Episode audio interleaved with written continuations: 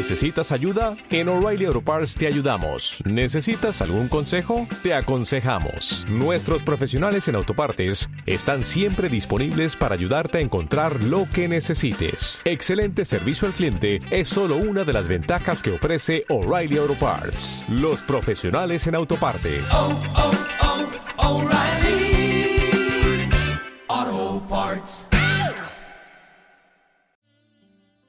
Bueno, bienvenidos a su Cine Millonario, episodio 101 ¡Ay! de ¡Ay, papá! Arma Mortal, Arma Letal. Eh, tuvimos una buenísima charla con Joan Manuel Silva esta semana sobre esta película clásica de los 80. La verdad que estuvo buena la cosa. Eh, hablamos sobre todo de más cosas de las que nosotros creeríamos, porque no solamente hablamos de violencia policial, sino, bueno, bastantes temas políticos, ¿no? Esta semana con Joan Manuel, no esperábamos eso, ¿verdad, muchachos? Hombre, hay dos, dos buenos contendientes, con Mel Gibson y Danny Glover, Claro. ¿cómo no hablar de ciertas cosas? Polos opuestos, además. Así que bueno, esa es la película que hicimos esta semana. Eh, recuerden suscribirse a nuestro Patreon si quieren darnos un apoyo aquí a su Cine Millonario, meténdose en patreon.com barra Cine Millonario, también en las redes sociales, estamos como Cine Millonario Podcast. Bueno, en Twitter, en Facebook, en Instagram estamos haciendo cosas por ahí también. Eh, entonces bueno, simplemente recordarles que nos sigan en nuestras redes sociales. Estén pendientes ahí del Patreon si nos quiere echar una manito. Y bueno, preparados que esta semana estuvo la cosa bastante buena con Arma Mortal.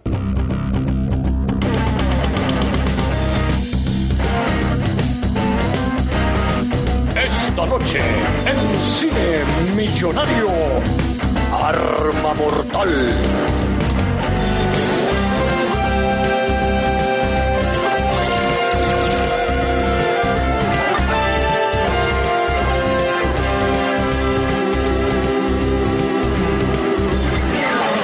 Estaba dispuesto a retirarse y ahora se arrepentirá de no haberlo hecho. ¡Una pistola! ¡Oh! ¡Oh! ¡Oh! Rock, te presento a tu nuevo compañero. ¿Mi nuevo compañero? Oh, ya soy viejo para esto. Si estos dos son incapaces de soportarse, ¿qué llevas ahí? Una Smith 40. Muchas carrozas llevan de esas. La gente de Lampa está perdida. Arma letal. No mates a nadie. No mataré a nadie. Ya soy viejo para esto. ¿Eres tan bueno como dices? Nadie puede igualarme. Supongo que será mejor registrarte como un arma letal. ¿Has conocido a alguien a quien no matarás? Bueno, a ti aún no te he matado. Ayer estábamos viendo Arma Mortal o Arma Letal, como la conoce Robert también por allá por Bueno, España. Y como la conocen en Estados Unidos también. Lethal Lethal Weapon, Weapon. básicamente. Eh, y coño, la primera escena está nuestro querido Mortak ahí, ¿no? En su bañera, que está el día de su cumpleaños, y viene ese poco de familia, ese poco gente a metérsele encima en la bañera. ¿Qué es? ¿Qué falta de intimidad es esa, güey? Qué horror, güey. No más que no se estaba peleando el viejo ahí, ¿sabes? Pues, ese ha sido un buen cumpleaños. eh. Su cara parecía como si le hubieran pillado en medio de alguna Sí, acción sí. de tocamiento, ¿no? Parecía. Estaba pajeando. Sí, claro. No sé, me Estaba parece. haciendo ese cariñito cumpleañero. Y dije, claro, es mi cumpleaños, es mi momento, y viene ese poco de niños, ¡ay, papá! Y dice, pero es que se le meten casi que adentro, weón, con la torta así, que falta intimidad en esa casa, weón. De verdad que me, me, me dejó un poco trastocado. Hay, hay unas confianzas raras en esa familia Mortak, pero bueno, primero que nada, antes de meternos con esos detalles, saludemos a que es John Manuel Silva, que nos viene esta semana a acompañar en su cine millonario para hablar de una de las pelis más esperadas de los 80 que tenemos aquí en la lista, que es, vamos a decir, Arma, yo voy a decir Arma Mortal, no voy a andar con huevonada. Lethal Weapon, como que me cuesta. Eh, Arma John letal. Manuel, ¿cómo te sientes viniendo aquí a hablar de esta peli clásica, no? De los cine millonarios. Coño, muy de pinga porque, primero porque, porque es un tipo de cine que, que de alguna manera ha muerto, porque ese cine hoy en día casi no se hace. Y, y segundo porque eh, es de las películas, tú, tú que estás diciendo lo de arma mortal o arma letal, es de, a ver, yo la vi en español obviamente, mil veces la vi en español, la vi en inglés ya de grande. Y, y no hay manera de que no sea arma mortal e incluso me cuesta relacionarme con la voz original de los actores, o sea, no hay manera. Yo me relaciono con los tipos que lo doblaron en, en el español latino, lo cual es terrible porque yo, yo odio el cine doblado, pero este tipo de películas no, no hay manera. No hay manera. Sí, porque quizás que nos quedaron ahí en la cabeza bien grabado, ¿no? Esas voces de la nostalgia y a veces pesa todavía eso por ahí, ¿no? Nuestro Claro. recuerdo. Eso es como el clásico de Schwarzenegger en comando cuando decía, ni lo sueñes. Así en el doblaje latino. Que ya ahora escucho Dream On. Y, y está bien, pero, coño, Schwarzenegger, ese Schwarzenegger para mí más bruto era, era ese. ¿Por qué no hacemos una cosa, yo Manuel, y nos trasladamos entonces con la ronda de la nostalgia La ronda de la nostalgia. al año 1987? Eh, yo no sé si tú esta película la habrás visto en el 87, estará complicado, me imagino, en el cine, pero cuéntanos si tú tienes un recuerdo así vago de cómo fue la primera vez que tú la No, es fácil recordar dónde la vi. Estas películas, toda la saga. Bueno, la cuarta sí la vi en el cine, pero las primeras tres las vimos en la televisión, en Venevisión. Precisamente en, en la sección que le da nombre a este podcast. Eh, en Venevisión básicamente tenían una cosa de que ellos lupeaban todas las películas, eh, todos los, cada dos domingos, cada tres domingos. No había manera de, que cayeras un domingo en tres, cuatro meses y no estuvieran pasando una de las tres primeras películas de Arma Mortal.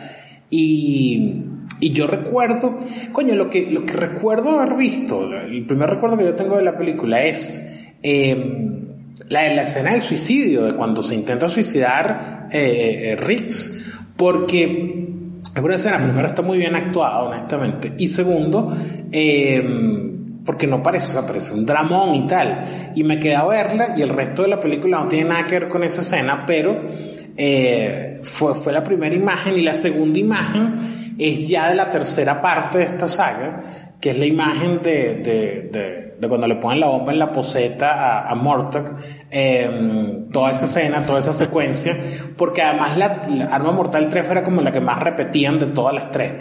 Pero, a ver, Sí. Sí, sí, sí, y era porque, primero porque supongo que era la más nueva, entonces de alguna manera era como una novedad, y segundo porque, porque era la más divertida de las tres, porque la primera es, la primera es un drama, un drama policial, la segunda, eh, la, segun- la segunda es medio floja, a mí la segunda parece que es medio floja, y la tercera es una gran comedia. Este, mm, mira, ¿qué te puedo decir? Ver las películas cortadas por comerciales de cinco minutos es algo que también se ha perdido. Hoy en día nadie toleraría una vaina así. De hecho, la gente no tolera ni los cinco segundos de interrupción en YouTube. Pero, pero en ese entonces Coño, tú sí. te acostumbrabas a... ¿Cómo, agua- cómo aguantábamos esa mierda? eh? Y en España un break de publicidad puede ser 20 minutos Y fácil. así. sí, 15, unos sinvergüenzas, vamos. Robándote tu tiempo. Volvemos en 15 minutos. Y tú dices, coño, pero ¿qué pasó con la poseta de Morta? Que te tienes que esperar weón, 15 minutos para ver que- cómo explotó eso. O sea, de verdad que hemos creado una, una tolerancia que ahora mismo ya no la tenemos, ¿no? No, no, no, absoluto. Sí, además que tolerancia cero al aburrimiento hoy en día, tolerancia cero a la publicidad hoy en día, y además también que curiosamente, esa película si la pasaras hoy en televisión, tendrías que cortarle algunas partes. En esta solo le cortaban una parte del desnudo, que no me acuerdo si es en la primera o en la segunda, que hay una breve escena en topless de, de la actriz, creo que es en la segunda, y de resto, más nada, la película con toda su violencia allí, y era muy de pinga porque cuando eras niño, o sea, nosotros crecimos con una sensibilidad ante la violencia que ante las groserías totalmente distinta a los chamos hoy en día. Recuerdo eso y recuerdo también que las interrupciones, el locutor decía eso, ya venimos con más de arma mortal y en a veces había, había domingos en los que el locutor te resumía como parte de lo que había quedado en el corte comercial, que eso es algo que también creo que no existe hoy en día. ¿Sí? Sí. ¿Verdad, weón? Sí, Claro sí, que sí, sí, sí. sí, sí, sí. ¿Y cómo era esa Por vaina? No me decirte, por Te decirte. como una pregunta, como una pregunta de lo que estaba Se pasando. salvará Morto de la explosión en su haber Y te ibas a comerciales. Por eso, ¿no? Como una mini intro a la, a la continuación de la película. Claro. De bola, porque se van cinco minutos, a mí se me olvidó qué pasó. Claro, claro, Coño, pero, pero no curioso que, estén pensando en esa mierda. De, estamos jodiendo a la gente con los anuncios, vamos a, a medio sembrar donde quedó un poco la película. Claro, sí, Tú sí. que estabas meando, pues resulta que Mel Gibson está a punto de atrapar al villano. Algo así, ¿no? No, era, era más como que ¿podrá Morto eh, encontrarle no sé qué vaina? O, sea, era como una preguntita, pero que ya te ponía en situación, pues, o sea, eh, No Sí, había series de dibujos animados, ¿no? dibujos animados, ¿no? Que te hacían ese medio flashback de 10 segundos, algo así, de donde se Sí, quedó sí, la sí. interrupción publicitaria. Sí. Es verdad, así. es También. verdad. Sí, sí, cuando había un peligro así, que estaba a punto Claro, de pasar eso. algo y volvías y estaba otra vez repetido el Eso peligro es. para que te... Ah, mira, esto es lo que estaba pasando. Eh, ya me total. Aunque eso hoy lo hace Ne- eso lo hace hoy Netflix, pero con el previously. Previously en tal cosa. Previously en. Sí, pero sí, es sí, cuando sí, empiezas un capítulo nuevo, no es Le interrupción. puedes dar skip hasta esa mierda. Hasta han pensado en todo. Sí, también le puedes dar sky, skip, skip ciertamente, Es saltarle. verdad que una película de dos horas se convertía en una película de tres horas y, y no nos damos ni cuenta porque estábamos como una especie de experimento psiquiátrico raro de publicidad en los 80 y 90 que es como que, ¿qué pasa si a este sujeto le ponemos una película ultraviolenta? El sujeto tiene ocho años y le interrumpimos cada cinco minutos con publicidad de cinco minutos. Así durante años de su vida. ¿Qué puede salir mal? Bueno, pues aquí estamos. Cine millonario fue lo que salió de eso. No, pero no salimos tan mal. Te Yo creo que por lo menos no salimos tan mal, no sé. Yo, yo pienso que, a ver, es curioso, pero Arma Mortal es la historia de un hombre deprimido al borde del suicidio que recupera su amor por la vida matando personas. O sea, es una cosa muy... eh, es tal cual, es un mensaje muy de autoayuda. Bueno, haciendo justicia, matando personas que merecían morir realmente. Sí, haciendo justicia. pero es que además, claro, además, además. pero es que además el carajo lo disfruta. Ya hablaremos porque hay, hay un muerto por ahí que, que no se lo merecía. Va, yo creo que hay varios en Hay, la hay una persona por ahí que no merecía morir. Sí, el tipo tiene como un disfrute de la violencia, además, además otra cosa, la reivindicación de la venganza, porque todo el pedo de Riggs es que él quiere vengar la muerte de su esposa. Y la película se pone claramente de su lado, y eso es fantástico. Sí, bueno, los 80 eran más permisivos con ese tipo de cosas, sin duda. Eh, bueno, Robert, cuéntanos tú cómo la viste por primera vez. Arma letal allá en Madrid. Arma letal. Eh, nada, yo, yo tengo una nostalgia normal, ¿no? O sea, es de verla en televisión, pero claro, en su momento peli de buddy movie, de policías. No la tengo mar- no es una saga que yo tenga súper marcada dentro de mis hits de acción 80-90. Y nada, pues de esto verla normal, eh, y realmente hacía un montón de años que no la veía, y para mí era eso, pues el, equivalente a un dos policías rebeldes que han copiado, yo creo, a, esta gente, ¿no? Bad Boys, o ese feeling, o un, un pero ahora que la he vuelto a ver, todo este mundo del suicidio, la depresión, la ansiedad, la enfermedad mental, hay temas complicados ahí de por medio para dar el trasfondo a, a Riggs. Y mm, me parece bastante curioso que se atreviesen ahí, porque es bastante harta, ¿no? Eh, para ser, no es una comedia, me refiero, tiene mucho drama, arranca la peli con un suicidio. O sea que mm, sí me ha parecido curiosa, vamos, y, y- pero tengo una no- normal y corriente, en plan bien, de verla en televisión, eh, estas cosas que hemos hablado muchas veces nosotros, ¿no? De ver Robocop, ver Arma Letal, muerte indiscriminada ahí con eso. Yo la vería con 10 años, a lo mejor en televisión, algo así, supongo. 87, pues el año 90, por ahí. Y mm, nada, poco más. Recuerdo que la 4 sí la vi en el cine, en el Kinépolis, la primera película, un cine muy grande que hay aquí en Madrid. Eh, la película primera que vi en ese cine eh, fue Arma Letal 4.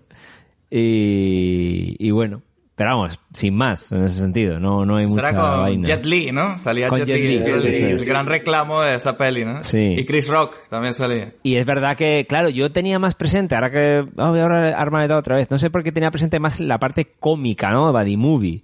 Mm. Y es verdad que luego, bueno, ahora hablaremos cómo fue lo que querían hacer, cómo el guionista Shane Black y cómo se ha ido eh, haciendo más cómico, ¿no? Por el mundo de los productores y tal, porque de inicio ni esta película era, era así y, y ni siquiera querían que fuera así, ¿no? Que era, siempre querían que fuese más oscura y más dramática. Y nada, una peli protagonizada por un chavista y un antisemita, ¿no? O sea que Sí, muy sí, bien. sí, ¿no? sí, sí. Está un, un buen Tenemos extremo. aquí ¿eh? el gran combo de Puerto Rico. Tenemos aquí con Mel Gibson y Danny Glover, que también hablaremos de ellos más adelante. Eh, pero bueno, primero vamos con Luis y que nos diga cómo fue su nostalgia de Arma Mortal en su cine millonario. Estaremos clarísimos que fue donde la vio. Claro. Pero qué recuerdos tienes tú? Claro, yo de hecho lo recuerdo un poco como un chorizo de las tres películas, ¿sabes? No, no, de- Sí. sobre todo de la, de la tercera fue la que más vi, que hasta la llegué a alquilar en alguna ocasión. Esa es la de Joe Pesci con el pelo de colorado Con el amarillo. pelo amarillo. ¿no? Esa es la 3. Para mí esa es la, lo que, lo que diferencia que esa es la 3. Esa es la tres, esa es la de Joe Pesci con el, con el, con el pelo amarillo. Y, pero esta sí, claro, esta la vi yo la parte que más me acuerdo de esta película es cuando se lanza con el carajo del, del, Ah. del edificio. Es como que el, el recuerdo que tengo de esta peli cuando pienso.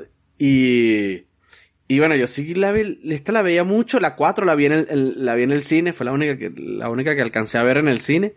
Pero pana tenía años que no que no la veía, o sea, estaba, la tenía ahí como olvidada, estas pelis de los 80 que no, que la- era como muy típica, ¿no? De body cop así, del, que no se llevan mal, luego se llevan bien, luego se unen, luego cae la coñazo a todo el mundo, o sea, pero ciertamente yo me esperaba que fuera un pelo más graciosa esta peli, o sea, que tuviera más comedia esta peli y, y, tiene, y la verdad es que es bastante darks, eh, Sí, las sí, vainas sí. que pasan, ¿no? Sí, sí, total. Y, y de resto, bueno, sí, no tengo más nostalgia, sí. Arma letal como título se refiere al personaje de, de Riggs, que es De un Riggs, arma sí. letal, que es como Sí, un sí. tipo que está sin control y es un, o sea, na- si- nadie te tiene, porque bueno, como estamos contaminados por las secuelas, que fueron cada vez más light, lo mismo le pasó al detective suelto en Hollywood, que hicimos la primera, pero luego ya para la tercera la van a era un puro chiste. Entonces, se nos olvida a lo mejor que esta película a lo mejor nunca fue pensada como, como una comedia ni siquiera, sino mira, esta No, es la no, historia no. de este trastornado que quiere volver a reintegrarse y tiene esta relación con su nuevo compañero y bueno, y acción obviamente, y porque son los 80, acción, coca, estas cosas tienen que pasar, ¿no? Pero no necesariamente tiene por qué ser vista como una comedia y eso es un poco lo que nos, nos choquea a nosotros ahora mismo, ¿no? Sí, de hecho, de hecho es que no, no, no, está, en ningún momento se vio como comedia y bueno, eh, querían que fuese más darks y todo. Tuvieron que contratar a un guionista para que reescribiese y aligerase la, la, la, la, la película porque iba a ser mucho más oscura, iba a haber flashback de los tipos en Vietnam en la guerra, o sea, iba a ser más jodida. Siempre que hay flashback de Vietnam, la vaina es horrible. No hay película que tenga flashback de Vietnam gracioso. Ni siquiera Forrest Gump, que empieza todo muy bien, pero termina horrible también. Es que, es, es que hasta los flashbacks de Vietnam de, de Skinner, weón, en Los Simpsons Sí. son horribles todos. sí. Cada vez que el bicho le entra el, el flashback de, de, de Vietnam es una vaina así, el carajo un día de San Valentín, llevando tiros, o sea, Ah, sí. Hubiera sido burda de chimbo, porque parte de la, de la gracia es que meterle esa psicología barata a los personajes, yo creo que hubiera arruinado la película. O sea, parte del, del, del, seguro. del a ver, hubiera salido, no sé, porque hubiese tenido que meterte en todo el tema social, o sea, en, todo el tema de que este es un tipo que no se institucionaliza, de hecho parte de la gracia es que ellos logran justicia porque Riggs es un tipo que se viola las reglas y mientras más viola las reglas, mejor le va el caso, mientras que el otro es un carajo todo mente cuadrada que siempre respeta las instituciones. Y meterle el tema de Vietnam allí hubiera sido una ladilla. Sí, hubiese sido Rambo, a lo mejor, la, la historia de un trastornado de Vietnam que se enfrenta con el mundo que dejó atrás y bla. Y que además- y no queremos Rambo, queremos Body Claro, y que además en los 90 había como dos lugares comunes. Trauma, Vietnam, enfermedad, el SIDA. Eran como las dos vainas en todas las películas. Si querías hablar de una enfermedad y tal, el SIDA, porque estaba la paranoia del SIDA en los 80. Y si querías hablar de un personaje traumatizado, Vietnam. Esta película es de finales de los 80, pero toda la saga, el resto de la saga es en los 90. Y coño, hubiera sido muy chimbo porque hubiera sido una película genérica más. Parte del chiste es que ni hay un sidoso ni tiene nada que ver con Vietnam. No, lo interesante es que metes a un depresivo con tentativa suicida, eh, que es un tema de enfermedad mental jodida que, De que protagonista, poca- sí. pocas veces se toca y de hecho un momento dado la, la, la doctora de la comisaría dice este tipo está enfermo y lo típico que bueno las enfermedades mentales como no es un hueso roto que se vea ah qué más da está loco no no es un problema de verdad que tiene ese pibe Y hay una vaina, la psicóloga es un personaje cómico, siempre que sale es para que se burlen de ella, en todas las películas. O sea, Riggs lo que hace es humillarla. Sí, no, no. caso, ¿no? Aquí era más que nada como un gaslight, ¿no? Una, un machismo y de, ah, que sí, que está la, la, la loquera. Pero no, no, la tipa sabía lo que decía, básicamente. Le decía, bueno, si el tipo se suicida, tendrás razón, le dice el, el- el jefe de la policía. Ah, muy bien, qué de pinga, qué de pinga tu estrategia, huevón. Falta de respeto a las enfermedades mentales, es lo que es esta película. El mensaje que hay detrás. Coño es su madre, cha. Ay, coño. Bueno, yo por mi parte, mi nostalgia con Arma Mortal, me pasa un poco, un poco lo que decía Robert, lo que, lo que decía Luis, que se me mezclan un poco todas las películas. Sí separo la 4 como eso, como la nueva, aunque no la vi en el cine, ¿no? Pero la 1 y la 2 y la 3 tuve que enfocarme bastante para acordarme de cuál era la trama, ¿no? Porque tiene como los momentos icónicos, ¿no? Como el- el- esta escena con el suicida que decías tú antes, Luis. No te irás sin mí. ¿Pero qué hace? Oh, no. ¿Pero qué hace? ¿Ves esta llave? Adiós. ¡Está loco! Ahora puedes saltar, pero me arrastrarás contigo y serás un asesino. ¿De acuerdo? Vamos. ¡Hijo de puta! No querrás matar a un poli. Anda, vamos. Sí, mataría a un policía psicópata. Sí, soy un psicópata, pero también soy policía. Venga, vamos. ¡Una mierda! ¡Yo me tiro! ¿De veras quieres tirarte? ¿Quieres tirarte? Bien, pues por mí estupendo. Venga, vamos, gilipollas, ¿a qué Un momento, esperas? ¿qué- Yo qué quiero tirarme, venga. momento. O el clásico de Mortok de hacer así. Para apuntar y cuando, y cuando hace así es que pega el tiro. Eh, o el momento de... Así de los tres chiflados de, de. Riggs ahí, ¿no? Yo me acordaba de eso. Y eso es lo que me hacía pensar que era más comedia de lo, de lo que realmente era. Que por- porque el tipo hace blu blu blu una vez. No quiere Ah, decir que no se intente suicidar horrible todo el resto de la película. O esté teniendo todos estos temas serios, ¿no?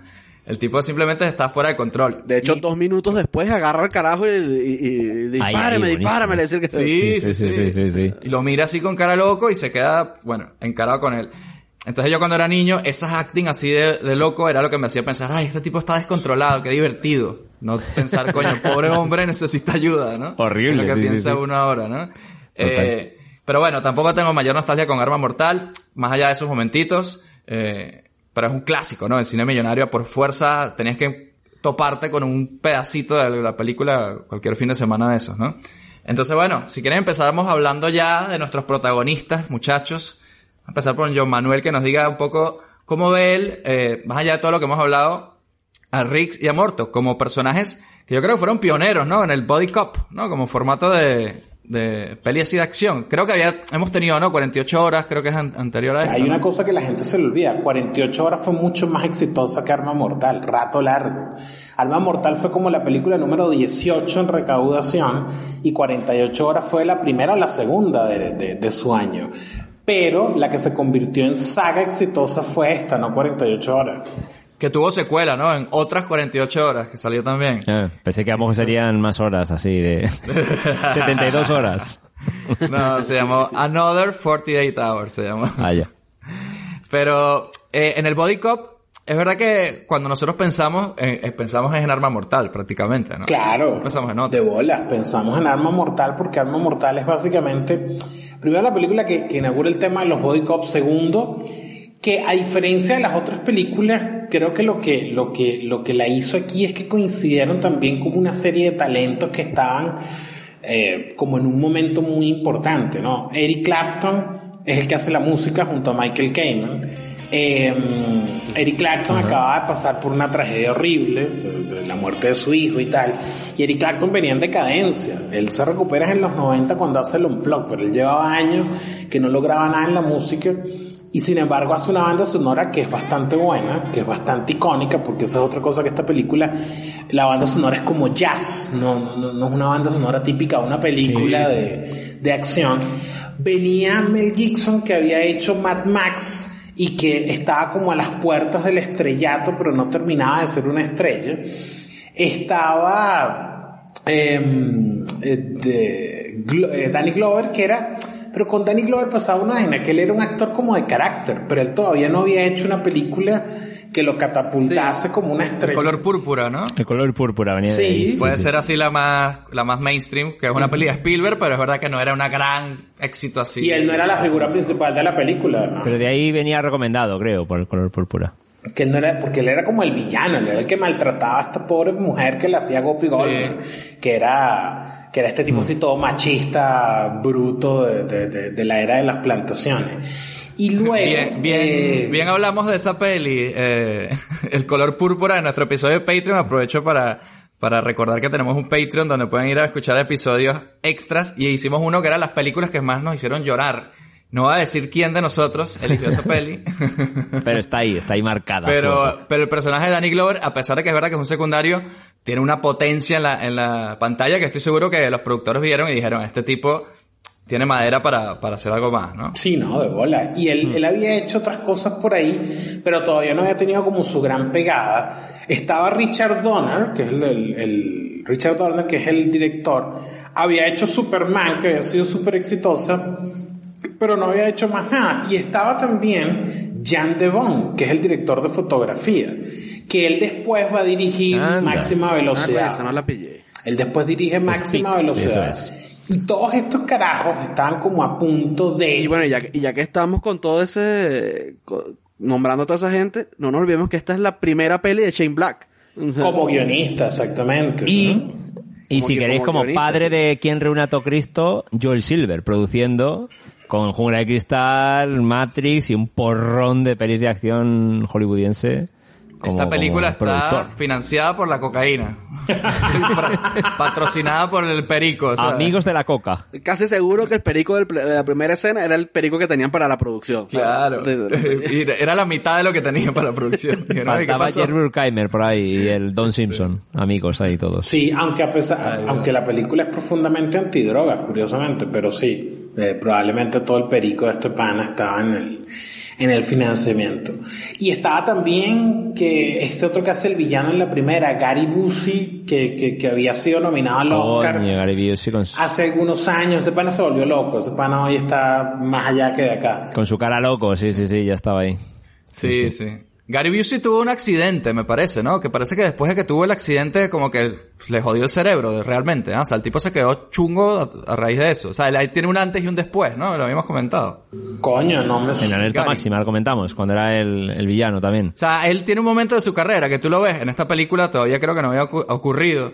Y hay otro momento que ya el tipo tiene como el ojo así para abajo, como que ya se- algo le, le había pasado una vaina. Mm. Y de hecho aquí está como más contenido dentro de sicario, villano, por así decirlo, y en alerta máxima ya está en el nivel de me trasvisto, y estoy igual ahí en medio pasó el accidente que dices Es tú. que el accidente fue en el 88. Ah, Ah, justo pues un año justo después. es- justo Justo un es. año después, porque él, él sí. incluso lo había nominado a un Oscar, él era un tremendo actor. Y después, bueno, nada, se convirtió en este pana hoy en día que está así como, sí, como más allá que de acá. Él, él lo nominaron. Que ya es un chiste, pues, un chiste de, de, de Family Guy y de South Park Entourage. y Los Simpsons. también salía. Ahí lo- Chistes así del carajo. Mira, a él lo nominaron al Oscar por una película eh, sobre la vida de Buddy Holly. Este, el, el músico, ¿no? Eh, que él actuaba muy bien allí. Él actuaba realmente muy bien allí. Y acá no está mal como, como actor. O sea, no, no, no sobreactúa, no. No, está, está en su. No, en su- sicario contenido, sí, sí. Sí, está como en su punto. Pero después nada, el pana le. No sé. Se, le, se le fueron los cables de, De hace hecho, rato. este personaje es mucho más cagante que otros personajes de malo que él tiene, ¿sabes? Este, este personaje sí te dice, "Ve, este carajo me va a matar aquí, me va a matar a mí, a toda mi familia y nos va, va a violar nuestros cadáveres. Sí, porque es ¿no? como te le crees como un grupo de exmarines, ¿no? O exmilitares rebeldes que quieren hacer dinero traficando con heroína, ¿no? De repente te le crees como basura ahí. Sí, sí, total, total. Sí, bueno, eh, para los que no tienen demasiado recuerdo de esta película, porque no nos explayamos un poquito contando brevemente la trama de Arma Mortal Ok. o Arma Letal, bueno, no me jodan. échame una mano, yo Manuel, a decir, échame una mano con la sinopsis. Bueno, básicamente, a ver, tenemos a dos policías. A uno ca- se le... Aparentemente la esposa se murió en un accidente de tránsito, pero eso no está claro. Él está convencido de que la mataron, él cree que la mataron o tiene indicios de que la mataron.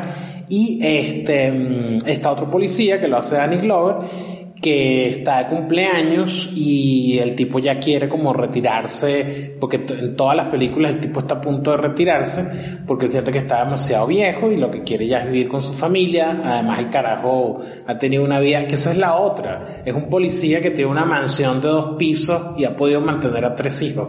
Este, Sí, que supongo que es algo que los policías hoy en día no pueden hacer. Mientras que este otro pana es un policía problemático y se lo asignan a él. De hecho, le, le, dicen en algún momento, mira, te vamos a asignar este carajo porque no sabemos qué hacer con él. Porque el carajo está loco, porque el tipo claramente suicida, porque el tipo, este, no, no, no sabemos exactamente qué hacer con él, así que te lo mandamos a ti para que te acompañe a investigar un caso. Y el caso es el de una jeva que está, que, que aparentemente murió de sobredosis, pero en algún momento descubren que las drogas con las que tuvo su sobredosis en realidad estaban eh, como adulteradas con, con limpiador, con, no, ¿cómo se llama esta vaina? Con lo que se destapan cañerías. No me acuerdo ahorita. Eh, Sí, como un... con sí. lo que sería como, no sé, como echarle garza a, a las pastillas de una jeva, que no me quiero imaginar la muerte de una, de una tipo Diablo rojo. Diablo rojo, exactamente. Y bueno, ambos tienen que investigar el, el caso. La, la Jeva tiene. La Jeva además es todo un personaje, porque la Jeva es así como pornógrafa, como, como drogadicta. La Jeva es así como, como, como que está en los bajos fondos y de alguna manera eh, los mafiosos habían, habían podido eh, encubrir el caso porque pensaban que no iban a investigarlo por ser una Jeva tan dañada, ¿no? Y bueno, de ahí en adelante lo que se desata es una típica película policial. El chiste es que la verdadera película ocurre tanto por la relación de los dos personajes principales, que son Mortok y Riggs, como por el hecho de que Riggs es un tipo que está lidiando con una depresión, con una con una sí, con una depresión y con una Sí, depresivo. Sí, con, Con tendencia suicida. Con tendencia suicida, exactamente. Eh, también cuando la trama avanza se descubre que una parte de la policía está involucrada, que yo creo que además es una de las mejores escenas de la película, cuando eh, Mortok va a investigar a uno de los oficiales y él le dice, el oficial le dice, bueno, sí, está bien, la policía está involucrada y tal, y cuando el tipo le va, lo está convenciendo para que confiese quiénes son los que están involucrados, llega un helicóptero y lo mata ahí mismo, y la escena es muy arrecha, Sí, que... porque... Vaina tan, pero que vaina tan exagerada. Sí, de buena, pero Ahí exagerada. ve que, que llega de la nada, así de repente, tuc, tuc, tuc, tuc, tuc, y dice, ¿pero qué pasa ahí? Ese helicóptero, que tiene, que yo entiendo que tienen escuchas en esa casa, porque si no, ¿cómo coño van a saber qué está pasando esa info? Porque un momento dado, cuando, es Gary Busey, ¿no? Que le mata ahí al, al pibe, y cuando se va en helicóptero, mata, No, habla con es su uno de los matones. O era otro. Bueno, pero le dice, he escuchado que han, han dicho ya la identidad, como han desvelado el caso. Y dice, pues tendréis escuchas. En... Oye, no olvidemos que ese tío, la gracia es el nexo de unión entre la chica que se suicida drogada al principio y Murdoch y Danny Glover, porque era el- ese tipo era el padre de la hija de la chica y el amigo de, de Don- Danny Glover. Por ahí es que ellos tiran del hilo, de ahí. Él es el que le suelta las cosas a Danny Glover y es el que hace que al tener a ellos esa info les persigan a ellos también y les Claro. secuestran la hija de Danny Glover, etcétera, ¿no? Porque se trama básicamente una trama de, de, de narcos de heroína en Estados Unidos. Que antiguamente eran espe- fuerzas especiales en Vietnam y a posteriori dijeron, ¿cómo nos ganamos la vida? Pues traficando con heroína por el mundo. Claro, ¿Por qué no? básicamente. Ya conocimos el mundo, descubrimos mundo y dijimos, coño, el mundo no es solamente los Estados Unidos y nuestras guerras. El mundo puede ser la venta de la heroína también. Entrepreneurs. Claro que, que, que Claro, además también, también la vaina de que esta película es de los 80, plena paranoia de la guerra antidrogas por el gobierno de Reagan. Eh, la guerra antidrogas se había desatado en el gobierno de Nixon y los, los norteamericanos deciden desatar esta guerra contra las drogas que en los 80 tiene su, uno de sus momentos más gloriosos que además no sirvió de un coño porque la, la guerra antidroga es un fracaso absoluto, pero este las, las películas solían, las películas policiales, solían tener como trama el tema de las drogas porque era como el gran tema que se supone que, o sea, los policías ya no tenían que pelear contra enemigos extranjeros, eh, más allá de los rusos, y entonces el gran enemigo era las drogas están entrando a nuestros países y corrompiendo a nuestros jóvenes, porque parte del chiste es que esta chama viene a ser como un símbolo de, de, de, de, no sé, de esos jovencitos que cayeron en las drogas y tienen que venir los policías a salvarlas La porque. Sí, sí. Mm. Y lo bueno es que como se repite el patrón, ¿no? Como habéis dicho, eso, en Arma Letal, Broken Arrow, La Roca, son ex eh, policías, eh, ex militares propios del, de Estados Unidos, los rebeldes, ¿no? El enemigo está dentro del propio país, sí. interno, quien, quien se revela contra el sistema, vamos a decir. Claro, que es un tema... O y que, que es luego un patrón que se repitió. Igual yo no entendí un coño esa trama, la verdad. Yo tengo que ponerme en- a, a fijarme bien esa poco de quién es este tipo, quién es el del canoso este, el que se llama Peter McAllister, que yo pensaba que era el de Home Alone, que ese era, ¿se acuerda que decíamos que era un narco? Sí. En el episodio Sí, de Home Alone. Bueno, el malo villano principal de este se llama Peter McAllister. Con- yo creo que tenía una peluca blanca y no murió, y era el papá de Kevin. Pero bueno, eso será otro análisis. Pero no, no sé, no- me pareció como rebuscada la trama. Y es verdad que no sé, uno que tiene el cerebro podrido ya, a lo mejor estas cosas, eh, como que estás esperando la parte de acción y ya. Pero sí que es verdad que me pareció un poco enrevesado. Y es verdad que hasta que, ah, claro, el punto de, de nexo es el papá de, de esta chica, ¿no? El que siempre hace que, que estos se coman el problema, ¿no? Y, y casi que es una peli más de in- investigación policial, ¿no? Casi de casi que de acciones peli de la relación de ellos dos y luego es una investigación policial hasta que se destapa todo, pero es un poco de tirar la- del la hilo, ¿no? última media hora es puro patada de kung fu y tiro. Sí. No, no, pura acción. O sea, esta película, eh, todo esto que decimos es, es una excusa para, la, para las escenas de acción que son increíbles. Porque esta película, eh, hablabas de John de Bond, que hizo, luego más adelante hizo Speed y Twister, estas pelis así. Eh, Richard Donner también, director de Superman, de los Goonies también había hecho en los 80. O sea, se nota la calidad visual de la película. Hay películas que no envejecen tan bien como esta. El otro día estuve viendo Mm, algunas películas de. Schwarzenegger de los 80, así una body cop que era bien mala también, que es Danko. Sí. Eh, Calor rojo. Ca- calor rojo. Calor rojo. Y esa película, aparte que como Body Cop no funciona tan bien como esta, por temas de guion, porque no tenían a Shane Black, eh, a nivel estético también esta película tiene calidad. O sea, se ve, por ejemplo, la, la coñazo final con el chorro de agua y las luces de Navidad y el helicóptero, el, fo- el- el foco del helicóptero sobre ellos y tal. O sea, estéticamente está muy bien. Entonces, tiene como calidad la película, no es Sí, sí. una mierda de los 80 más, que, se- que hay algunas sí. que sí que son así, ¿no? Y, yo quiero dar mucho crédito, yo creo ahí lo que decís, a Shane Black, ¿no? Que yo creo que hay un muy buen guion en cuanto a que, vale, tienes a dos policías que son opuestos, pero es muy orgánico lo opuestos que son, porque cada el tipo este tiene su familia, su mansión, sus hijos, como más estándar, y el otro tiene la vida hecha mierda.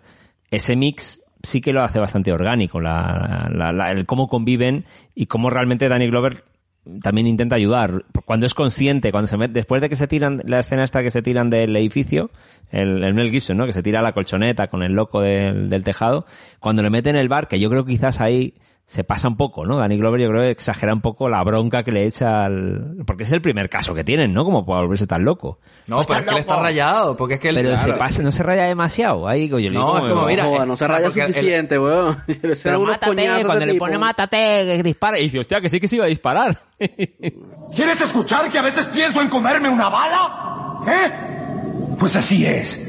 Así es, preparé una con la punta hueca para ese día especial. ¡Mírala! Para cerciorarme de que me vuele esta maldita cabeza. A diario despierto buscando una razón para no hacerlo. Lo mismo todos los desgraciados días. ¿Y sabes por qué no lo hago? Te parecerá ridículo. ¿Sabes por qué no lo hago? El deber. Cumplir con el deber. Esa es la razón. Tú quieres suicidarte. No quiero hacerlo. No temo hacerlo. No temo hacerlo. Anda, toma mi arma. Que no tiemble tu pulso. Tira del gatillo. Hazlo, amigo. Puedes utilizarla. Adelante, que no quieres. No deberías desafiarme, amigo. Él, es- él escuchó rumores de, de que el tipo era suicida y él los negaba. Y decía, no, bueno, exageran y tal. Y cuando ve que el tipo realmente se está suicidando delante Sí, sí, tuyo sí. así, entonces se, se entra como en pánico y le dice, Mario, ¿tú realmente quieres suicidarte y morir? Ajá. ¿En serio? ¿Eso es lo que tú quieres? Eh, que obviamente le, le pilló el dedo, el gatillo. O sea, casi, casi iba, muere. iba para adelante. Sí, sí, iba para adelante, iba para adelante. Eso sí, me pareció bueno. Y ves cómo le cambia la cara, ¿eh? Se queda pillado diciendo, hostia puta, lo que tengo aquí delante, que es lo guapo. Eso es. Claro, pero es que además a, a él se lo asignan, es decir, a él le dicen, te asign- de hecho el primer encuentro de los personajes es en la comisaría, cuando él lo ve así todo desgarbado y vaina, y el tipo saca un arma y se le lanza encima, y cuando lo, lo- Sí. el tipo le pone el pie encima y le dice, este es tu compañero. Este, estos carajos desde el momento en el que se conocen están destinados a llevarse mal y se pasan toda la saga además peleándose de esta manera. Porque en el fondo yo creo que Rick, eh, Murto, perdón, nunca confía del todo en Rick. Sabe que Rick es un tipo borderline, sabe que Rick es un tipo que, Inestable, Sí, claro. que es impredecible o sea, al final. que en algún momento va a estallar. Pero sí cambia el personaje, ¿eh? Cuando, cuando es consciente de que está enfermo. Y sí le notas el cambio. Cuando habla con la psicóloga luego por teléfono en la policía. Es como, vale, tengo una bomba de relojería, pero por lo menos soy consciente, que no es un loco per se, sino sé que tengo un enfermo aquí delante. Y es jodido, ¿eh? Porque el tratar, tratar con gente con enfermedades mentales es complicado. Y el personaje de Rick es, es, es como el meme ese de, de Ice Cube, en plan, que antes salía todo malandro así gangsta y luego salía en un, un bote de remos así con la familia, ¿no? Ah, para el arma Mortal 4 el tipo está domesticado totalmente ya. ¿no? Domesticado, sí, sí. La, la vaina más Hasta rebelde que hasta el merengón, hasta el merengón se lo quita.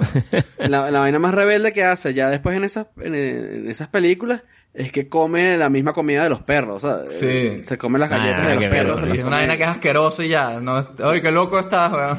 Pero es que creo que ya Shane Black, a partir de la 3 y la 4 ya, le- ya no... Ya no y creo que hizo la 1 y la 2 y es que estaba muy... muy que no querían que fuese ese producto. Eh, Arma Letal fue lo que fue, la primera, Y Pues en, por- en la, por la suerte De hecho, en la hubo. segunda ni siquiera es el guionista. Es, es- Ya no, tiene el ¿no? crédito de, de historia nada más. El Shane Hmm. Black. Sí, sí. Por cierto, vaya melena de león, ¿no? Que lleva aquí. Sí, sí, sí, sí. Yo quería hablar de eso porque yo estoy seguro que ustedes estarán de acuerdo conmigo que estamos ante uno de los candidatos del Mangote de Oro 2021, Mel Gibson en Arma Mortal. O sea, Por el- supuesto, por supuesto. Ese era el, el hot stuff que había ese, en ese momento, ¿no? Mel Gib- de- a, a punto de, de llegar al estrellato, como decía John Manuel, pero también, eh, coño, a nivel físico, ese tipo, o sea, ese tipo sale en pelotas toda la película. Es, es un objeto sexual en esta película. Mel Gibson. O sea, culo, Mel Gibson. ¿eh? Desnúdate, o sea, yo me imagino a los productores, "Ah, desnúdate ahora para las cámaras. Y el tipo, "Ah, no quiero. Porque la como que está sexualizado, ¿no? Bastante. Ta- Mel, Tango y ¿no? Cash, ¿cuándo fue? Porque está ahí, ahí, ¿no? Yo veo como un... Tango y Cash es del Russell- 89. Son Ah, dos ok. años más tarde. De hecho, Es un poco está copia, ¿no? A lo clarísimo mejor, ¿o que qué? es la copia. Y de hecho, qué bueno que has dicho eso porque hay una escena que también yo creo que es la copia en Tango y Cash, que es la escena de la tortura, La tortura, cuando le meten sí. el Ah, es corriente. verdad, ¿no? es verdad, es verdad, Es es la verdad. misma mierda en Tango y Cash. Sí, sí, y también quería comentar que el, el, el chino este que el que le está torturando con la esponja, eso es un clásico de nuestras películas de acción. Ese es- era uno de los malos en Arma Mortal. Eh, perdona, en Duro de Matar. Una película conocida por ese malo y por el momento en que ese malo cerró unos sneakers, así, ¿no se acuerdan? Sí, sí, sí. sí, Ah, es verdad, sí, sí. de bola. Mm, sí, de bola, Eh, claro. y claro. también lo tenemos en, lo tenemos en, creo que lo tenemos en una de estas de, de kickboxing o de barrio, rescate en el barrio chino, creo que sale también. Y también sale en el último gran héroe, que es un episodio también que hicimos de Patreon, Last Action Hero, que es el, el, el que le está disparando metralleta y le cae el cono de helado y, le- y muere con un cono de helado. Coño, ¿verdad? weón? Y Schwarzenegger dice algo así como que, He's so cold. Sí, clásico. O, o una mierda así. Esa también es de Shane Black, por cierto. Ese, ese, ese guion. Guión de Shane Black también. Entonces ese tipo es como la, la mascota de, de los henchmen de, de acción de, la- de los 80 de las películas más queridas. No queríamos dejar de, de hablar de él. Pero toda esa secuencia de, de tortura y tal es bastante la copia de Tango y Cash. Se lo copiaron bastante. De hecho, como que Tango y Cash es la parodia de Arma Mortal, puede ser. Poco así Apunta. se No, siente. hay una parodia, ahora que lo estás diciendo. Con Emilio. Lampoon's. Sí. Con Emilio Sí. Esteves y Samuel L. Jackson, ¿eh? No. Sí, sí, Loaded. Weapon. No lo sabía. Qué Loaded. Weapon, Loaded tío. Esa película... sí. Coño, esa película yo la vi en el cine, tío. yo no vi Lethal Weapon. Pero viste la en parodia. el cine. Pero Loaded Weapon sí la vi en el cine, me acuerdo. Qué bueno. En esa es la que, que están comiendo y la carajita le to- le agarra el huevo a, a- a- al- a Emilio Esteves en el, en el, en, En la la, cena, cena, ¿no? sí. Le agarra el huevo Sí. con el pie así. Y luego tienes una parte que es como que la parodia de cuando él se levanta al- en el tráiler, que está en pelotas. Pero es un doble así exagerado, así todo papeado del culo de un doble así. Recomendamos también aquí en su cine millonario, ¿cómo es? Arma cargada, loaded weapon, o... ¿Cómo fue la, dónde, cómo No, se llamaba No, la parodia? no la- se no llamaba la- otra mierda en español, seguro se llamaba. ¿Dónde está No sé. el arma mortal? O la mierda así. ¿Dónde está el arma mortal? Ya te lo busco, mira, se llamaba Con el arma España, aquí en a punto. España agarra ese arma mortal. ¿Cómo se llamaba? Con el arma a punto. Coño. A punto. No, pero está bueno. Hubiera, molado- hubiera pensado mejor con el arma cargada, algo así, ¿no? Con el arma a punto se llamó en España. ¿eh? O sea, Ah, sí, yo pensé que habría sido Ah, agárrame ah. ese Ahora arma sí te gusta más, ¿no? Ahora sí, bueno, no está mal. Ahora sí tiene No, sentido, ¿no? Yo, yo, a mí me gustaba agárrame, agárrame ese arma letal. Prefiero esa. Agarra, agárrame esa arma cargada. Eso. ¿Alguno de ustedes ha visto la serie de Arma Mortal en Netflix? Coño, Coño, no he visto. querido. No, me- no me, no me dieron cero ganas, porque tenía ese feeling de ABC, ¿no? Ese tipo de Pero serie de... echaron al tipo, ¿no? Al tipo lo votaron, al de, a- al de esa serie también por problemático. Sí. al, al ¿A que quién? hacía de Rix, ¿o qué? Al, al que hacía de Rick, sí. Yo no he podido verla porque no, me da de todo. No sé, yo en su día vi alguna promo y parecía muy, muy No pereza. va a ver esa mierda. Me da demasiada rechera. No, no, no, me da demasiada rechera y no la quiero ver porque sé que no me va a gustar. Entonces no. Pensé ver un capítulo para el podcast, pero dije no. Nah, No, no. no merece Yo lo mismo dije de Cobra Kai, es verdad.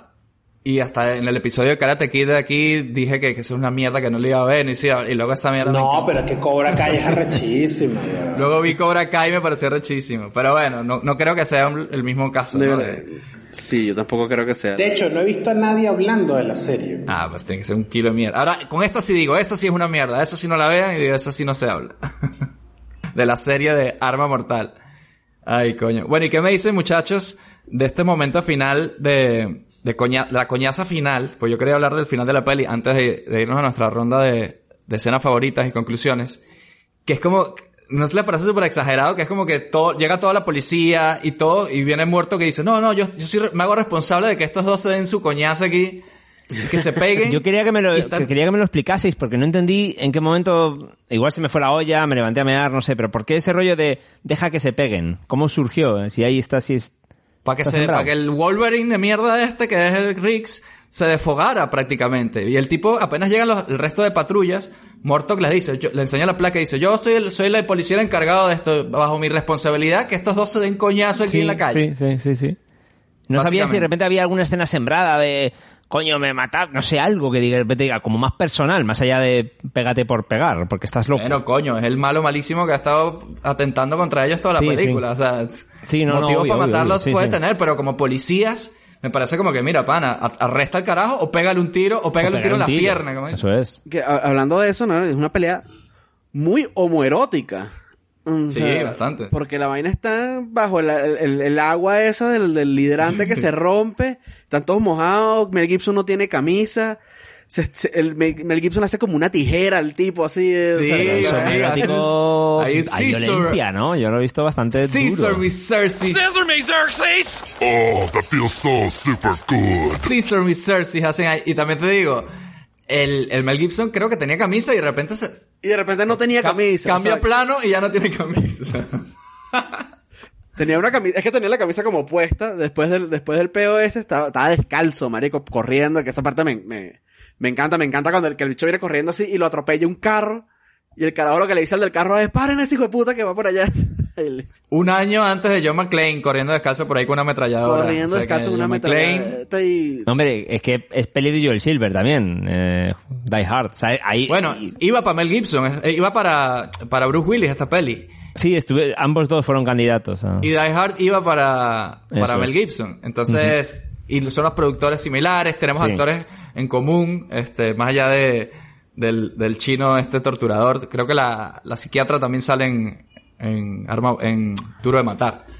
Entonces, estas películas son como del mismo estilo, ¿sabes? Hablemos un poquito de Mel Gibson antisemita y bueno, Danny sí. Glover eh, comunista de mierda. Ok, entonces estamos oficialmente hablando del momento turbio de esta semana. exactamente, exactamente.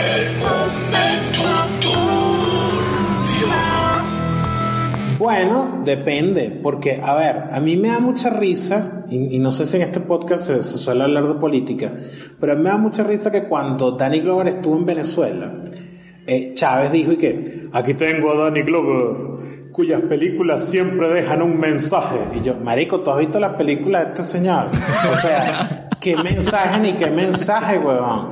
Era un policía, eh, este, este era un cine, y creo que la palabra no está mal, un cine bastante reaccionario, que no tiene nada de mensajes ni nada de nada. Sí, además. Este, mm, pero el tipo, claro, es jodido porque como tú te vendes como una persona socialmente comprometida cuando tus películas más exitosas son unas películas totalmente reaccionarias en donde en donde pues tu trabajo era matar gente indiscriminadamente y ya. De hecho, películas riganistas, porque francamente esta es una película y todas Sí, estas super, películas... además súper pro policía, ¿no? Tienen- Claro, que esa es la otra. los policías son los súper buenos de la vaina. o sea. porque parte del chiste es que, por ejemplo, Riggs es anti-institución, pero al final él se institucionaliza, eso es parte de la gracia, que él se convierte en un policía ejemplar Claro. a lo largo de la saga.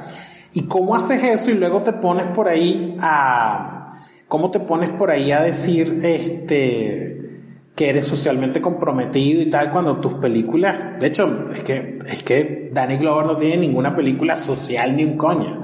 Básicamente ha sido un actor que ha trabajado en lo que Eh, le ha una que se llama Bofa, Bofa. es un líder africano. Verga. Bueno, están ar- Y, y de- en Depredador 2 salva a la Tierra de un alienígena,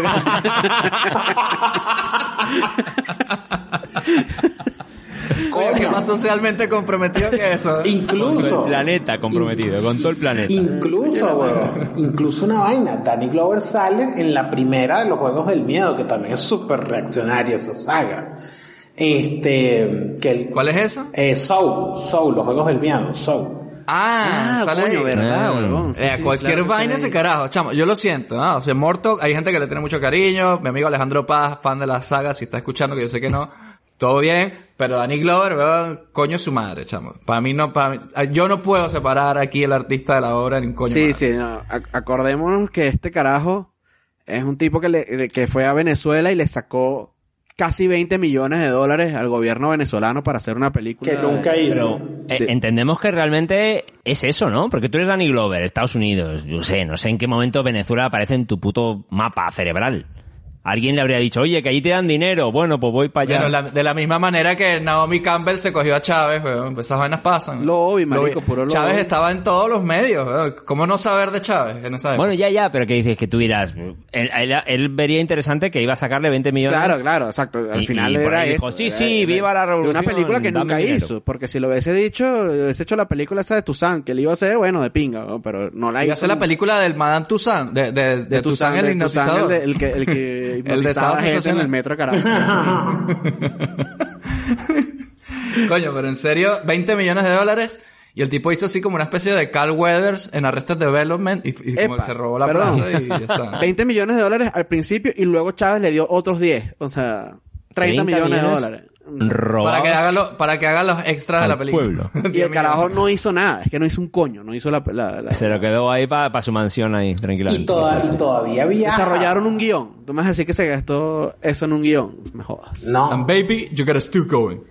¿Y Mel Gibson? ¿Qué me ¿Y Mel dicen de Gibson Mel qué? Gibson? Coño, ¿Qué pasa no sé, yo No soy, me lo dejen a mí me cae bien el tipo, no te lo voy a negar. A mí me cae bien, no me gusta lo antisemita y lo, lo, lo ladilla conservador que puede ser, pero el carajo me cae bien. Primero porque me parece además que es un tipo talentosísimo, me parece que incluso como cineasta ha hecho películas muy arrechas. Y segundo, es Que esa es la diferencia que yo veo con Danny Glover. Danny Glover a mí no me, pa- me, me parece que es bueno, pero no me parece tan talentoso como es Mel Gibson, por ejemplo. Sí, Claro, claro, de bola. Tiene Mel Gibson como director, eh, como actor también. Coño, Mel Gibson nunca, nunca ha tenido un papel así dramático absoluto. Lo más cerca es Corazón Valiente o Ransom, según como lo vea. Pero, pero parece un artista de pinga. Y, y no, y la, y- y la película esa que él tiene, la, le falta la mitad de la cara y él es un profesor. El hombre sin rostro. Claro, sí. esa la, Coño. es- esa la dirigió él, fue su primera película como director. Sí, fue su ópera Esa prima. es bien dramática. Qué mierda esa película, cállate. Estaba esperando que alguien lo dijera, marico, y nadie lo decía, ¿sabes? Bueno, estaba siguiendo el juego. Eh, y luego tenemos Apocalipto y la película Hacksaw Ridge, esta de la Segunda Guerra Sí. Mundial, que es la vaina más ultra violenta y cool que yo he visto en mi puta vida. El cristiano sí. que no mataba con Y balas. además mata un poco a este con su pasión de Cristo, ¿no? Claro. Y Pasión de Cristo, sí, sí. Gente en la vida real mató el carajo. Mató gente. película. Como hemos comentado aquí anteriormente, conocemos casos de muertes por ver la pasión de Cristo.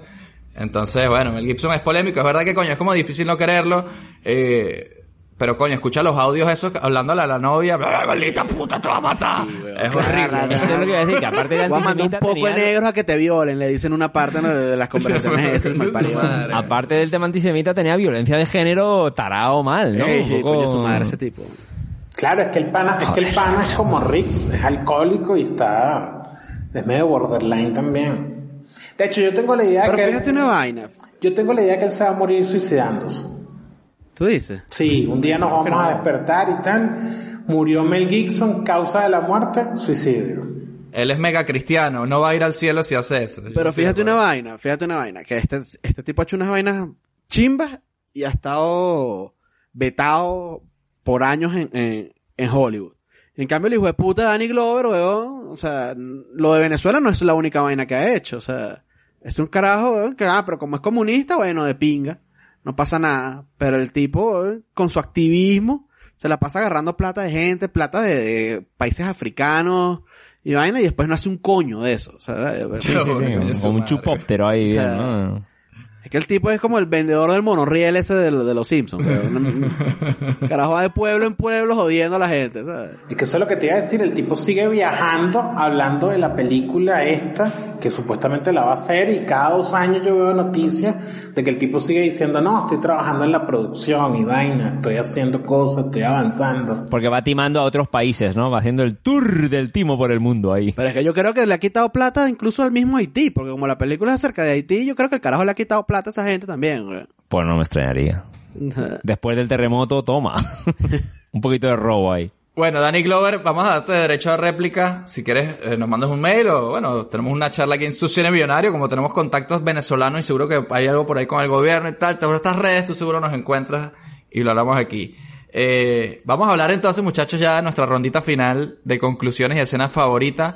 Eh, cuando decimos conclusiones, Joan Manuel, dinos si tú recomendarías esta película hoy en día, en 2021, y cuál es tu escena favorita. Ah, no, de entrada, por supuesto que sí, véanla. No joda, de bola, tremenda película.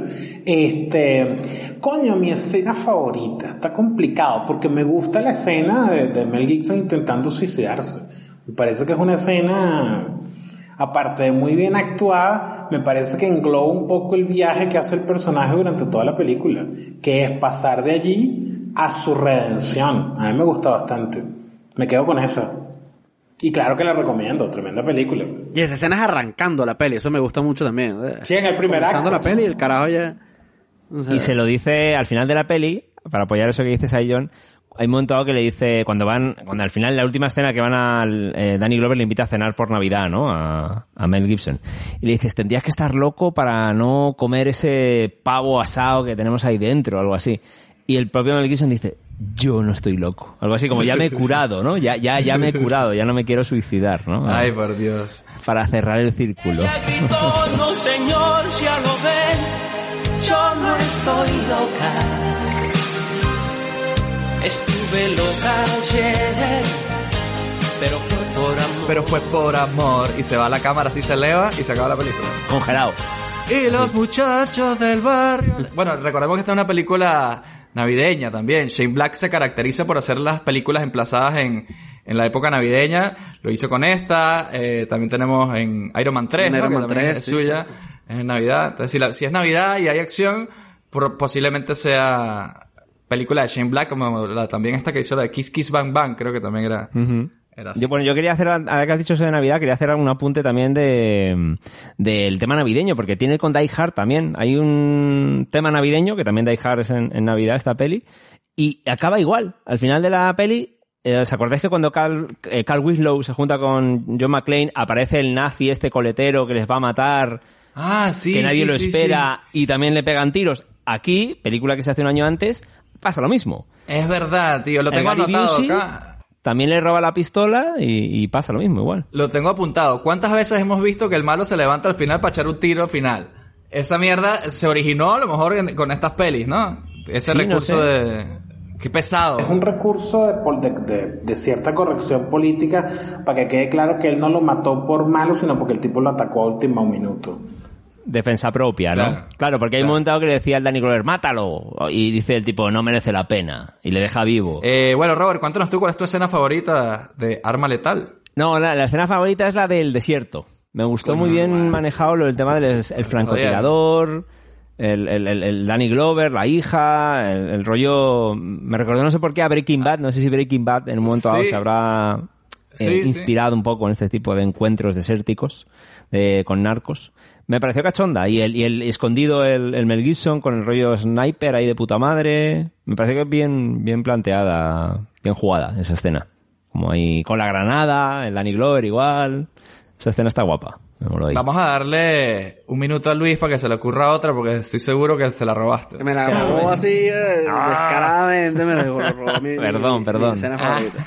Hay que cambiar el orden para yo verme en esa tesitura próximamente. Bueno, pero pueden compartir escena favorita. No, no, tampoco- bueno, no, o sea, no. qué casualidad que siempre son escenas favoritas desde distintas. Pueden, podemos compartir. ya, bueno. Bueno, eh, Y muy recomendada esta peli y me ha gustado reverla. Me parece de puta madre porque no es una comedia baby movie al uso. Tiene carga detrás ahí con el de la depresión y demás. bueno, yo con mi escena favorita nueva, que no era, que la- que era la distinta a la de Estaba la- googleando la de ahí. Little No, no, no, Weapon, pero me Best gusta mucho- Scenes. Me gusta mucho la parte de la tortura, como está montada, ¿no? Como eh, tienes, como cortan entre que le están torturando a Danny Glover y están torturando a Mel Gibson. Me gusta ese, ese eh, vaivén que va de la, de la, de, la- de esa, de esa escena. ¿no? Y me gusta cuando el tipo ya finalmente se libera, que agarra a este carajo y le, le parte el cuello con, la- con el pie y no lo vemos más. Y ya están por joder a la hija de Danny Glover y entra el carajo con el chino cargado hacia cuestas, weón, y se lo lanza un- al, al primero que entra, este, el chino y se lo lanza. ¡ah! Y ya luego tiro para esa mierda a todo el mundo.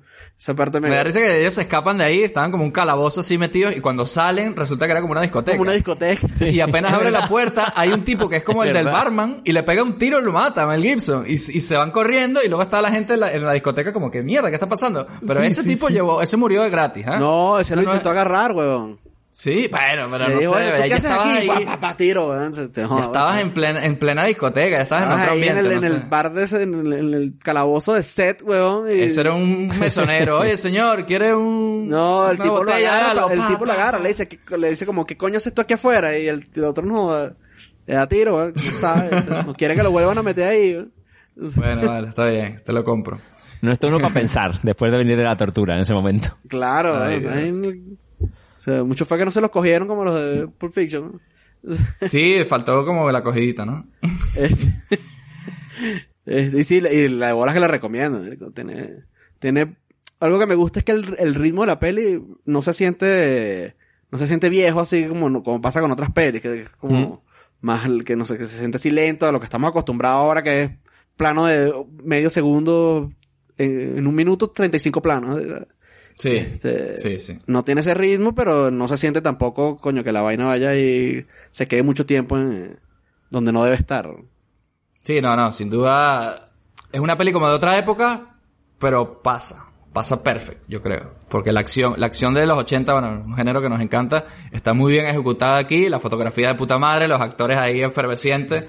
Entonces era el mejor momento de, de, como decía yo Manuel, ¿no? Era el puntico justo de todos estos talentos para que se creara la magia con esta película, que a pesar de que no, digamos, no es la que origina el género, yo creo que lo perfecciona al 100%. Tanto así que fue la que se convirtió luego en franquicia y las otras no, ¿no?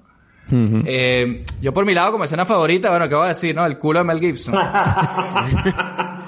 Bueno, es tremendo merengón, culo, weón. merengón. O sea, ahí no, Tremendo no- no- culo, el merengón, culo merengón. No, la, la escena de los, el interrogatorio de los niñitos, weón, me dio demasiada risa, tío. Ah, buenísimo. Ah, sí está guapo, sí, sí, sí. Que están ahí, de- después de que hay la explosión esta, los testigos son unos niñitos como de 6 años, que son chiquititos, chiquititos. Y tú ves ahí el Danny Glover intentando, con su chavista carisma, intentando convencerlos de que les confiesen la cosa. Y es una escena bastante tierna y, y te da la actitud de esos niñitos también, no, no son los típicos niñitos inocentes, porque hablan de, es verdad lo que dicen que ustedes matan a los negros y cosas así, se ponen a decir los niños. ¿sabes? Son como jodidos, ¿eh? Y el otro niñito que le dice, no, no, no le digas quién eres, no le digas tu nombre, así como que están acostumbrados Sí, a tenerle sí, miedo sí. a la policía, ¿no? Sí, sí. A- aparte ahí. que ellos, esos niños vivían en un barrio que era un barrio jodido, de prostitución, porque la casa que explota era un contacto de la chica que se suicidó que era una prostituta, o sea que era un barrio complicado también encima. Tenemos ese momento del- de, leve en esta película que no es tan comedia como nosotros esperábamos. Las demás sí, ya veremos si en el futuro hacemos alguna más. No sé, yo Manuel, si tú quisieras volver a hacer alguna de Arma Mortal secuela en el futuro, o bueno, ya escogemos otro para ti. Pero sí que te queremos dar las gracias por venir aquí a hablar de política también. ¿Cómo que no íbamos a hablar de política? Bolas que sí, estamos hablando de gente que hay que denunciar en esta vaina. Claro, además, qué mejor manera de cambiar el mundo que en un podcast con cuatro treintones con opiniones promedio, o sea.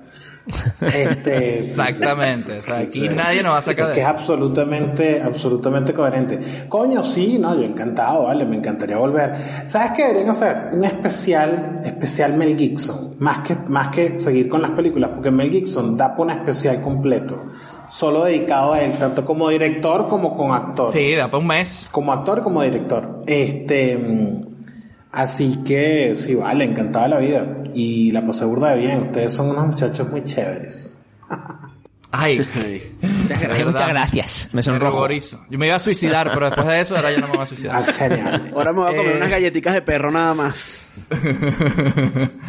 eh, cuéntanos tus redes sociales, John Manuel, para quien te quiera seguir. Y tengo entendido que tienes un podcast de cine también, no se nos olvida, el cine continuado, ¿no? Sí, eh, bueno, no es un podcast, pero son videos en YouTube. Así que, este, nada, me pueden seguir en YouTube y en todos lados, arroba John Manuel Silva. Tengo el mismo usuario en todas partes. Así que, búsquenme por ahí y nada. Estamos ahí tratando de, de, este, este, yo me siento así como muerto. O sea, estoy usando una vaina para jóvenes, me siento demasiado viejo, pero estoy tratando de, de que tenga algún sentido hacer videos de YouTube, así que estoy ahí agarrando el ritmo. Nosotros estamos intentando también, me- y we're too old for this shit también, pero, pero creo que ahí vamos. ¿eh? Pronto el TikTok de cine millonario, ¿ah? Coreografías de bailes. Videos de Robert bailando en la sala de su casa 24 horas. Eso bien. Intentando hacer lo- los mejores bailes musicales de los 80 y 90. TikTok fue un carro que se me pasó, igual que Snapchat, que nunca entendí, nunca entendí esa Ay, estética de 10 segundos haciendo el ridículo, o sea, ahí sí estoy too all for that shit. Sí, yo tampoco. Yo, y en Snapchat tuve cuenta, pero era siguiendo gente, pero en TikTok ni siquiera. ¿eh? O sea, No, yo no me he metido, tío. Me da miedo. me da miedo los, los, los. Los Uno jóvenes se me dan hunde ahí dentro. Los hoy en día Y ya, dan lo- ya los chinos nos han jodido suficiente la vida como para meterme en TikTok. Mentira, eso es políticamente incorrecto. Bueno, yo Manuel, muchas gracias por haber venido. Como siempre decimos, cuídate mucho y pórtate bien. Vaya, un abrazo, mi pana. Te has topado con el contestador de su cine millonario. Ahora mismo ni David, ni Robert, ni Luis te podemos atender.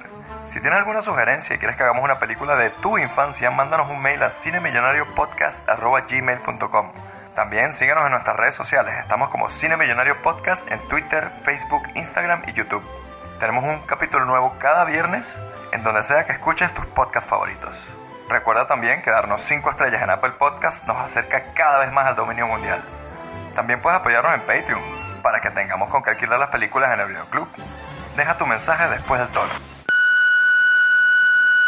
Bueno, Luis, después de esta trepidante película que tenemos la semana que viene, yo necesito algo que me baje un poco más a la tierra, ¿vale? Quiero tener los pies en la tierra. ¿Qué tienes por ahí? Coño, mira, tengo, un- tengo una película que es inspiradora. Es una vaina que te inspira en la vida, sí. Porque te, hace como ver cuáles son tus privilegios ¿no? y, y- contrastarlos con la realidad de muchas personas que viven en los barrios pobres de Estados Unidos. O sea, y van a la escuela. Taunio. Van a la, Ajá. y van a la escuela. Y bueno, y si no es por profesores como Michelle Pfeiffer, Coño. se quedarían brutos toda la vida. ¿ah? O sea, No puede ser. que bienvenidos al paraíso de los gángsters aquí en Con Mentes Peligrosas. Eso es.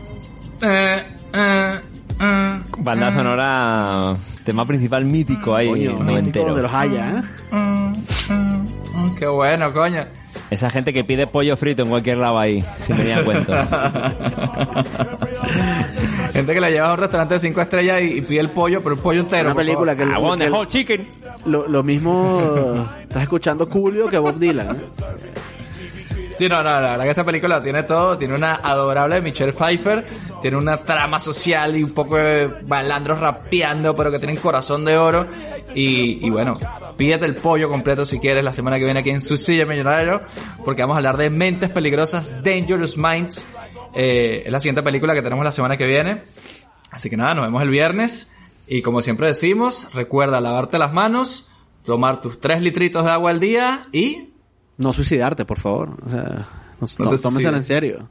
Estén atentos con la gente a su alrededor con tendencias suicidas, no sea que se conviertan en armas mortales. Uh, arma letal. Arma letal. Armas letales. La cagaste, tenés que haber dicho armas letales. ¿Ves que tú también la sientes como arma me mortal? pudo el mundo Beneco, me pudo a mí. Epa, epa, epa. Nosotros podemos decir Beneco. Tú no puedes decir Beneco. O Ah, sea, tú no puedes decir Beneco.